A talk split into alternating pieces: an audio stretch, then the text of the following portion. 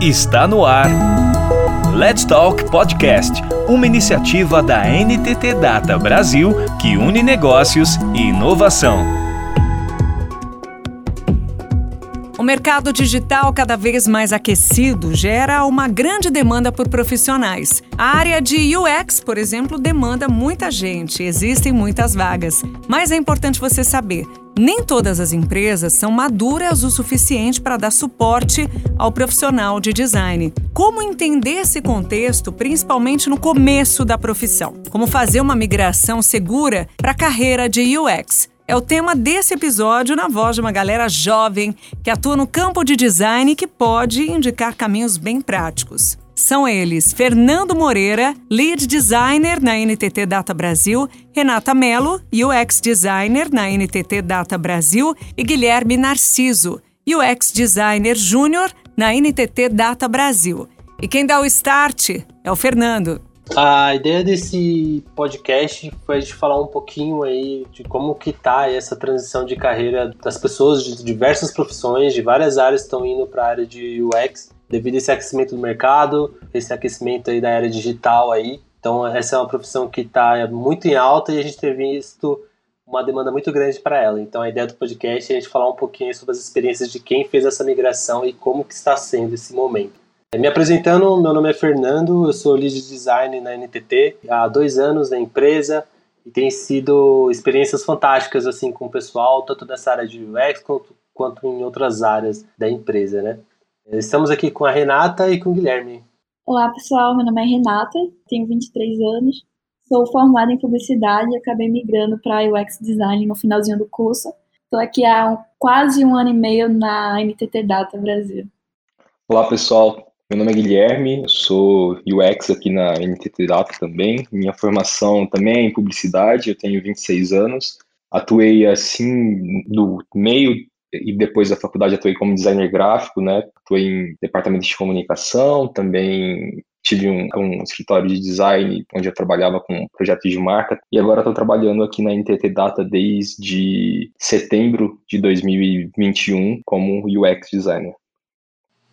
Ah, legal. E, gente, queria entender um pouco o porquê escolher essa área de UX. Falando um pouco de mim, assim, eu lembro que, que eu tinha. Eu lembro que eu trabalhei muito tempo com design em agência de publicidade e tudo mais. E eu lembro que a gente sempre tinha que ficar defendendo muito as nossas criações, né? E isso me incomodava bastante, porque às vezes fazia um trabalho bem legal e por, por gosto do cliente ele não ia para frente.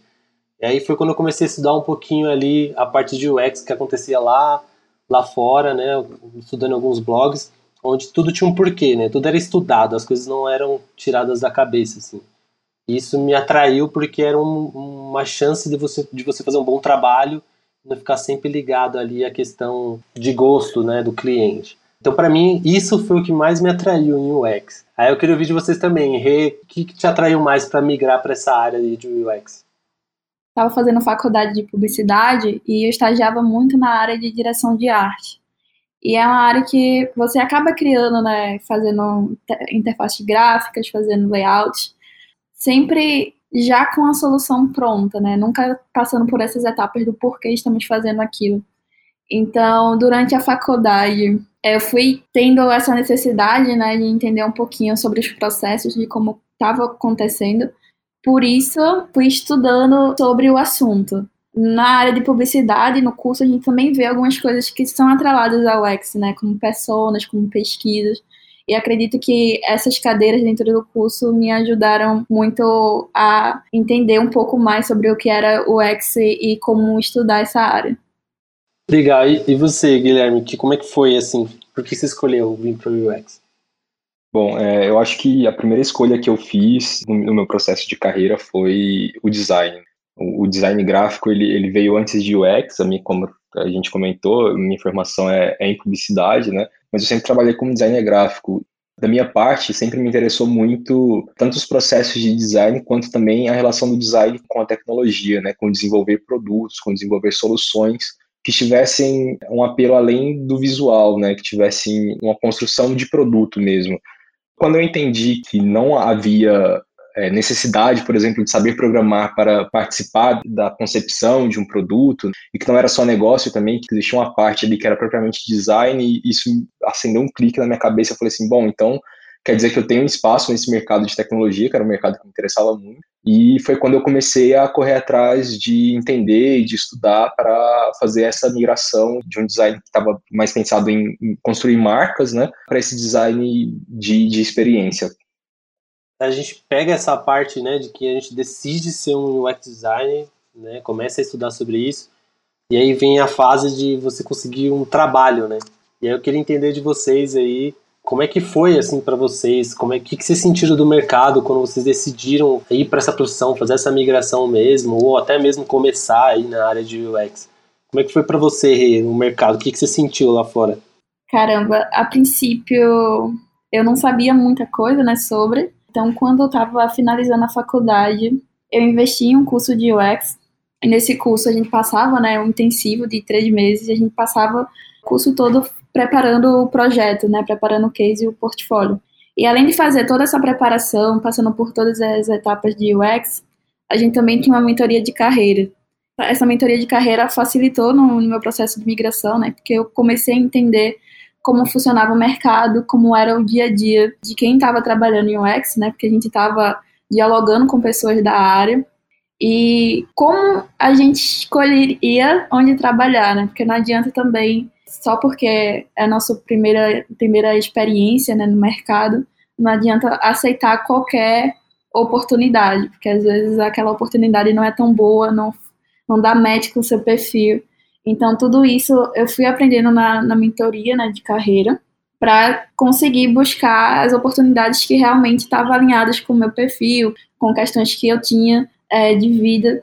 Eu passei por algumas entrevistas antes de entrar na TT Data, mas eu também tive a sorte, né, de na apresentação do meu projeto no final do curso, ter pessoas do mercado olhando para o que você estava apresentando. Então, no final dessa apresentação, no outro dia, fui contactada por uma pessoa da NTT Data, né, que estava assistindo a, a apresentação, e ela me convidou para fazer uma entrevista, né, realizar esse processo seletivo. E foi aí que eu comecei a ingressar na minha primeira oportunidade como UX designer é bem legal que você teve uma, como eu posso dizer, uma mentoria guiada ali, assistida, né, de cada passo né, nessa transição. Isso deve ter ajudado bastante, assim, na, quando você entrou no mercado em si, né? Isso ajuda bastante porque você fica com aquele pensamento, né? Será que eu sei das coisas?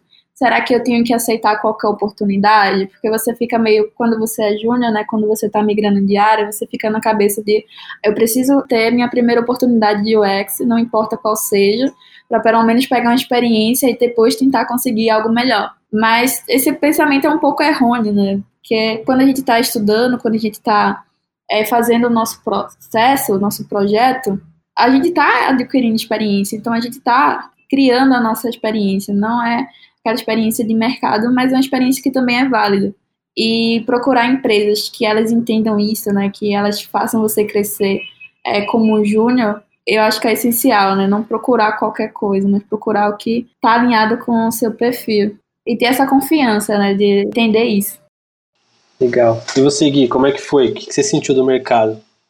Bom, é, eu te, tenho alguns colegas que já haviam feito a migração, né, e eu procurei entender como eles tinham consolidado esse processo, né.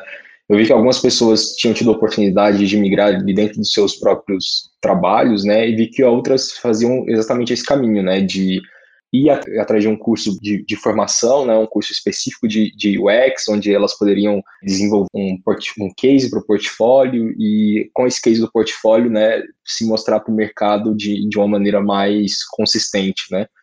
Eu fui no mesmo caminho que a Rê, né, eu, eu busquei um curso, esse curso também tinha mentoria, né, além das aulas a gente tinha, a gente ia desenvolvendo o, o trabalho, a gente tinha uma mentoria que era ali tanto para ajudar na construção desse projeto para o portfólio, quanto para ajudar a pensar nas questões de carreira, né, o que, que a gente queria, como a gente deveria se portar, o que, que a gente deveria pensar, é, o que, que a gente deveria considerar na hora de, de pensar em, em se candidatar para as vagas, né? O, o meu processo, eu, eu, também fiz algum, muitas entrevistas como, como a Renata, Eu me candidatei para mais de 30 vagas, assim, que eu achava que dava match com o perfil, que tinha um pouco daquilo que eu queria, né? É, fiz bem umas 10 entrevistas em empresas diferentes, mas acabei sendo contratado também por uma pessoa da NTT, pela Fran, que é lead aqui, e ela viu a apresentação do meu trabalho, né, no, na cerimônia final do curso, gostou do que eu havia desenvolvido, me chamou para conversar, né, para falar sobre a NTT, para ver se se a gente tinha match e cá estamos, né? Então foi, foi mais ou menos esse o processo. E o que eu acho mais interessante é como a Rê falou, a parte da, da experiência é sempre válida, mas também o que vocês estão buscando como carreira, como pessoas, também é bem importante ter essa, esse match, né? Como vocês falaram, eu acho bem legal. Quando eu comecei na, na, na área de UX foi um pouquinho mais complicado, porque ninguém nunca tinha ouvido falar direito dessa parte. Eu comecei lá em 2010, 2011 mais ou menos. A única coisa que a gente tinha de UX disponível aqui no Brasil era o blog do Fabrício Teixeira, não sei se vocês conhecem. era muito, tá tudo muito nascendo. Então as empresas não viam muito valor no que a gente fazia, né? Porque querendo ou não, é toda uma metodologia que a gente segue de pesquisa, de ideação, né, até construir o produto final. Normalmente esse já sentava, a empresa já queria ver a coisa funcionando já, né? E aí com o tempo elas começaram a ser evangelizadas, né, do processo e o quão importante ele é. Entender o que você está construindo ali, saber quem é o seu usuário e tudo mais. Na minha época o mercado era bem difícil, assim. Eu lembro que a minha primeira oportunidade de UX eu tive que ceder, né, pegar a primeira empresa que me desse a oportunidade de desenvolver mas é como que a Rê falou, todas as experiências ali que vai construir quem você é no futuro, né? Então foi bem válido para mim também esse, esse processo, assim. E na, na concepção de vocês, o que, as principais dificuldades, assim, ah, beleza, consegui a minha vaga, consegui agora, né, exercer o que eu quero fazer como UX, qual foram as principais dificuldades que vocês encontraram? Olha, eu vou confessar que eu não senti tanta dificuldade assim, porque acredito que a estrutura que a NTT Data oferece, né, como é, equipe de design, eu acho assim excelente. É, eu entrei com medo, né, com aquela pouco de falta de, de confiança por ser júnior, de estar em um projeto novo, de conhecer pessoas novas, uma cultura nova. A NTT Data é uma empresa muito grande, né, são muitas pessoas, tem uma cultura muito forte. Então é muita informação quando você está entrando de site que você tem que entrar, de e-mails que você tem que fazer, de vários processos antes de começar o projeto que você fica um pouco confusa. Mas em relação a atuar dentro do projeto, eu me senti assim super tranquila, porque tinha pessoas que estavam me apoiando a todo momento. Então, tinha meu líder que eu sabia que eu podia contar muito, tinha pessoas que estavam atuando dentro do projeto comigo que sempre me ajudavam. E era meio que um ajudando o outro, né? É uma frase que eu sempre escuto na NTT Data. É, se você quer crescer, meio que você leva uma pessoa consigo junto, né? Se você quer ser um design pleno, você puxa um júnior e por aí vai. E isso acontece muito aqui. Então eu vejo que a gente é, é muito uma equipe integrada é, não só a equipe do seu projeto, mas se você for falar com qualquer designer dentro da NTT Data e pedir uma ajuda, tenho certeza que vai ter gente para estar tá apta lá para te ajudar, mesmo não, não sabendo, vai procurar outra pessoa para ajudar também. E eu acho isso incrível e facilita muito o nosso trabalho, principalmente quem está começando, né, quem está entrando na empresa. Então, dificuldade nesse sentido eu não tive muito, não. Eu tenho até uma gratidão enorme de ter entrado né, nesse, nesse grupo de designers que são bastante integrados aqui na NTT Data. E você, Gui, teve alguma dificuldade? Algum, teve algum problema? Como é que foi? É, eu, eu, tive, eu acho que eu tive um pouco mais de dificuldade porque é, eu tinha uma visão um tanto quanto é, idealista, né? Eu tava, tava muito, muito vindo de um curso, né? Então eu podia fazer o, o by the book ali e quando eu cheguei no projeto, era um projeto cuja a, a, equipe, o produto tinha baixa maturidade em design, né? Então eu não tinha ali outras pessoas além da minha lead da NTT para me apoiar, não, tinha, não existia uma cultura de design forte dentro do, do produto, né? A gente ficava sempre tentando entender como dava para trazer algum, algum, alguns passos importantes do design dentro do framework, dentro da expectativa, né? Nem sempre a gente tinha é, essa possibilidade de, de fazer o, o, universo ideal, então a gente tinha que pensar sempre como ajustar a rota, sempre como a, a melhor proposta dentro do, do, tempo que a gente tinha para fazer. Isso me pegou um pouco desprevenido, digamos assim, né? Eu, eu, tive que aprender a lidar com essa diversidade, né? Com essa característica que é muito do mercado, né? Nem sempre dá para fazer da maneira como os livros indicam, né? nem sempre dá para fazer da, da melhor maneira como, como o framework indica. Então, nesse contexto, a gente tem que saber como se adaptar, como encaixar as melhores ferramentas, como lidar com o cliente que não tem tanta maturidade foi bem desafiador para mim. Eu sou muito grato à, à, minha lead, que me ajudou, me, me deu força nesse processo, né, me orientou com muita sabedoria para lidar com essas situações. E eu acho que a minha principal dificuldade foi essa, né? Como aplicar as metodologias que eu havia aprendido ali, que estavam descritas como um processo bem completo no livro, dentro de uma realidade que não era tão generosa quanto a prazo, quanto a informações assim, quanto eu havia aprendido, né? Então, para mim, o maior desafio foi esse os projetos eles trazem temas diferentes, né? Então, meu primeiro projeto foi sobre Big Data. E eu não sabia nada sobre Big Data. A gente estava estudando design, a gente estava estudando os processos e tentar entender o contexto né, das pessoas que estão envolvidas dentro do projeto.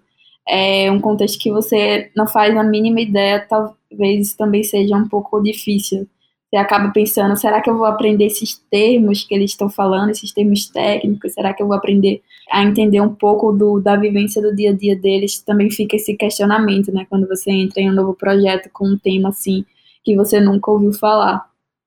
É verdade, é verdade. Eu, eu passei por isso. Toda vez que a gente troca de projeto, tem essa curva de aprendizagem do que você está tratando e às vezes é um assunto que você não domina nada. Eu acho que eu posso incluir isso em, uma das minhas dificuldades quando eu comecei também. Eu acho que o mais importante disso tudo é que, apesar de a gente aprender né, na teoria muita coisa, nos livros ali, até em cursos, a metodologia de como funciona, na prática é um pouco diferente. Como o Gui falou, às vezes o cliente não tem toda aquela maturidade em UX, em design, então você tem que ter um jogo de cintura. E uma coisa que me ajudou muito nessa, nessa parte dessa, de não entender sobre um assunto é aplicar as metodologias do, da forma que a gente aprende mesmo. A gente sempre tem ali, né, é, o Double Diamond que a gente usa muito, né, tem ali a pesquisa com os usuários, a gente faz a pesquisa com os stakeholders, aí vai mapeando as jornadas e tal. E é engraçado que quando a gente começa a fazer esses processos, o próprio cliente ele começa a te dar respostas. Então, mesmo que você não domine aquele assunto, você vai aprendendo ali conforme você vai executando as coisas, né? Então eu acho que isso é bem, bem legal, assim, é, e, e até fica uma dica aí para quem está fazendo essa transição de aplicar as metodologias que você aprende, que você lê, né? Às vezes você está num projeto, você aprendeu, viu uma metodologia nova ali, algum material novo, tentar encaixar ele de alguma forma ali no, no processo que está fazendo, porque isso vai gerando bagagem para você e aí você vai aprendendo cada vez mais, né? E queria entender agora se vocês têm alguma dica aí para quem está tá começando. O que, que vocês diriam aí para quem está fazendo essa transição agora? De dica, eu veria muito vídeo no YouTube, que tem vários canais legais, como Design Kings, né? Também tem alguns livros que são bem clássicos, como Design do Dia a Dia, Não Me Faça Pensar, que também são essenciais. Também tem o Avalio que Importa, que também traz um pouquinho sobre métricas, né, sobre OKRs, que é bem importante para o projeto em si. E acredito que outra dica é confie no seu processo, no seu potencial, faça o seu projeto, monte seu portfólio e, e tente ver, quando for aplicar para as vagas, né, tente ver vagas que dêem match com o seu perfil. Não escolham qualquer vaga aleatória que é, não vai agregar em nada na sua carreira, na sua vida pessoal procure, né? Tem um Glassdoor, que é o site que você consegue pesquisar sobre a empresa, veja no LinkedIn, veja os comentários de outras, outras pessoas que fizeram parte, para ver se realmente essa vaga dá match ou não e começar a aplicar, né? E quando aplicar, fazer um Excelzinho, uma listinha de vagas que você está aplicando, do status né, daquela vaga. Por exemplo, ah, eu passei até a etapa de entrevista e não fui mais chamado. Então você anota lá, passei até, até o passo das entrevistas e com isso você consegue monitorar em que etapa do processo você está parando. E aí você consegue melhorar essa etapa. Se você vê que está passando muito pelas entrevistas e não está evoluindo, talvez você consiga melhorar lá é, o que você está falando, a sua apresentação. Então, acho que isso também é, é uma dica muito boa que me ajudou muito quando eu estava aplicando para vagas, né? É como o Gui falou, ele aplicou mais de 30 vagas aí, então ele tinha que fazer esse monitoramento, né? Para ele entender em quais etapas ele estava parando em cada vaga, eu acho que no Excel ele fica bem mais fácil. É isso. Gostei das dicas, não tinha pensado nisso ainda, hein, Rê? Legal. e você, Gui? Bom, é, eu acho que para quem ainda está pensando, né, se migra ou não, está pensando se, se esse universo é, é algo que com que você quer trabalhar ou não, acho que é essa dica da rede buscar conteúdos na internet, buscar entender como é o cotidiano do trabalho, quais são os desafios que a, que a profissão enfrenta, né, do ponto de vista prático mesmo, né, eu acho que esse é o primeiro ponto, né? Você tem que saber se, se aquilo é algo com que você deseja trabalhar mesmo. Eu acho que, para mim, esse foi, foi, o primeiro passo, assim, fazer um entendimento de, bom, eu quero mesmo trabalhar com isso, eu quero mesmo largar é, aquilo que eu fa aquilo que eu estou fazendo agora para aceitar esse novo desafio, para né, aprender essa nova disciplina e, e no futuro trabalhar com isso. Se a resposta for sim, eu acho que você vai ter uma curva de aprendizagem, né? Não é porque algumas muitas pessoas fazem curso que você precisa fazer também, não é porque é, outras pessoas conseguem uma vaga de UX a partir de um estágio que você precisa de um estágio também, né? Eu acho que você precisa entender que mais favorece o seu processo de aprendizagem, né? É, e a partir dessa informação, se você acha que você consegue aprender sozinho, eu acredito que é super possível aprender sozinho, estudando os livros, né? A maior parte do conteúdo está ali. Construa um bom portfólio, né? Se você vai precisar de um curso para construir esse bom portfólio, ótimo. Se você consegue fazer isso sozinho, excelente também. É, uma outra dica, né, que eu, eu para mim a trajetória foi super relevante, foi ter uma pessoa mentorando tanto os meus, os meus estudos, né, o, aquilo que eu estava construindo de portfólio, para apresentar para as minhas candidaturas às vagas, quanto para tirar dúvidas de carreira também, né, e você não precisa contratar alguém para te dar um, uma mentoria, né, Existem muitos profissionais que, que se disponibilizam para fazer essa mentoria. Você pode é, ser um, um pouquinho mais ousado, né? Ir até um profissional que você admira, pedir para trocar uma ideia. Geralmente, as pessoas elas estão abertas a conversar sobre a profissão. Eu acho que essa é uma, uma boa característica do, do mercado de UX. Né? Os profissionais eles são bem colaborativos, independente se eles trabalham junto ou não. É, independente do nível de senioridade, eles estão dispostos a ajudar as pessoas que estão entrando, né? Então, ter esse, esse ponto de vista, ter esse acompanhamento de alguém que já está na carreira é algo muito positivo e algo super possível, né? Então, se eu pudesse dar uma dica, seria uma, uma dica também seria é, um, um portfólio, mas busque também a mentoria, né? As dicas, os conselhos de alguém que já está na área. Eles, esses profissionais, eles podem te ajudar a construir um melhor portfólio, eles podem tirar dúvidas que você tem, né? Dúvidas técnicas propriamente dita, eles podem te ajudar nesses processos de, de candidatura, né? E não tenha medo de, de, se candidatar às vagas, né? Às vezes a gente olha ali e vê um, uma vaga que não necessariamente está escrito júnior a gente fica com medo de, de se candidatar, mas eu acho que é, é importante você olhar para o descritivo da vaga e falar, bom, está pedindo experiência, está pedindo competência em resolver essas questões, né? Porque experiência é diferente de competência. Às vezes a gente sabe como fazer aquilo, né? A gente estudou sobre é, como desenvolver é, um fluxo, como fazer uma pesquisa, mas não necessariamente a gente tem uma experiência profissional naquilo, né? Então é, é legal avaliar essas, essas, essa, o descritivo dessas vagas para saber se de fato elas têm match com o seu perfil ou não, porque às vezes no, no nome da vaga só você acaba deixando algumas oportunidades passar, né? E, e essa dica que a Renata deu para mim é fundamental tentar entender qual é a estrutura dessa empresa, né? Existem empresas que, infelizmente, têm uma, uma cultura de design muito ruim, né? O seu processo de aprendizagem vai ser completamente diferente. Não vão existir ali pessoas para te dar suporte, né? Quando você tiver dúvidas, pessoas com mais maturidade. Existem muitas vagas com esse perfil, né? Então, sempre que acontecer de você é, se candidatar ou alguém te abordar oferecendo uma vaga, alguma vaga desse, desse gênero, né? Tenha em mente isso, né? Tenha em mente que existem diferentes perfis, né? Quando você não tem alguém para te dar suporte, você vai precisar correr atrás de tudo e às vezes a sua falta de maturidade pode atrapalhar o seu processo, ou então não, né? Às vezes o, o grande desafio pode fazer com que a sua curva de aprendizagem seja maior ainda, mas eu acho que é muito importante que a gente tenha ciência de que esses desafios existem, são condições que colocam os profissionais de, em perspectivas completamente diferentes. Então é bom saber isso. É bom conversar com os coleguinhas também para pensar a respeito de remuneração e por aí vai. Super legal, gente. Minha dica que eu dou para você, né, puxando essa questão do case, tem bastante case na internet, né, de portfólio ali, de processo de UX. Eu lembro que na época que eu fiz, eu peguei um como base e fui seguindo as mesmas etapas da pessoa, criei um projeto fictício e fui descrevendo lá, né.